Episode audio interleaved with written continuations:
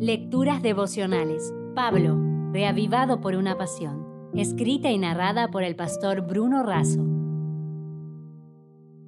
Hoy, 16 de febrero, felices en las pruebas. En el capítulo 5 de Romanos, versículo 3, podemos leer, y no solo esto, sino que también nos gloriamos en las tribulaciones, sabiendo que la tribulación produce paciencia y la paciencia prueba y la prueba esperanza. ¿Cómo es posible alegrarse en las tribulaciones? La palabra tribulación viene de tribul, que era un pedazo de madera utilizado para golpear y separar el pasto de la paja.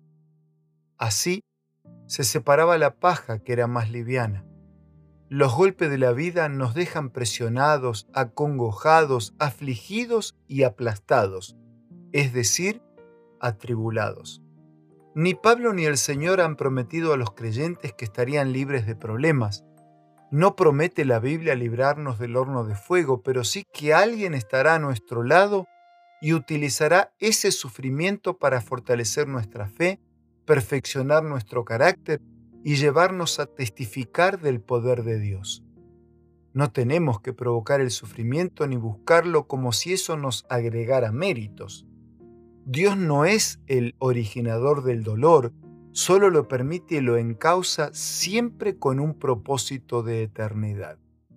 Quizá ningún otro seguidor de Cristo haya sufrido tanto por causa del Evangelio como Pablo. Él sabía por experiencia propia lo que la tribulación produce. Lleva a la paciencia, la resistencia y la perseverancia.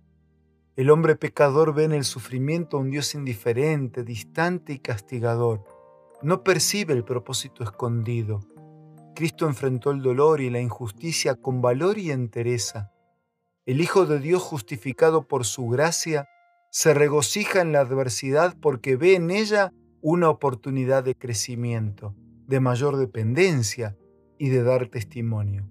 Las pruebas y las aflicciones que son soportadas con paciencia muestran que nuestra fe y nuestro carácter son genuinos. La fe se hace más fuerte y la esperanza más firme. Bien decía el sabio Salomón que el oro se purifica en el fuego, así como nosotros en el sufrimiento si corregimos la conducta y ponemos nuestra confianza en el Señor. Un antiguo refrán dice, no todo lo que brilla es oro. Cuidado con guiarnos por las apariencias, ya que no todo lo que parece bueno o valioso es tal. El color o el brillo no aseguran que sea oro. En contraste, existe el oropel, una lámina de cobre o latón que suele utilizarse para aparentar oro. El fuego purifica y pone a prueba nuestra fe. Ahora bien, cuando somos probados, ¿somos también aprobados?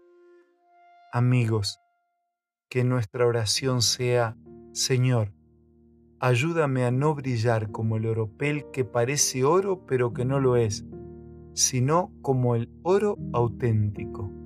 Que tus propósitos se cumplan en mí y que cuando mi fe sea probada, por tu gracia sea aprobada.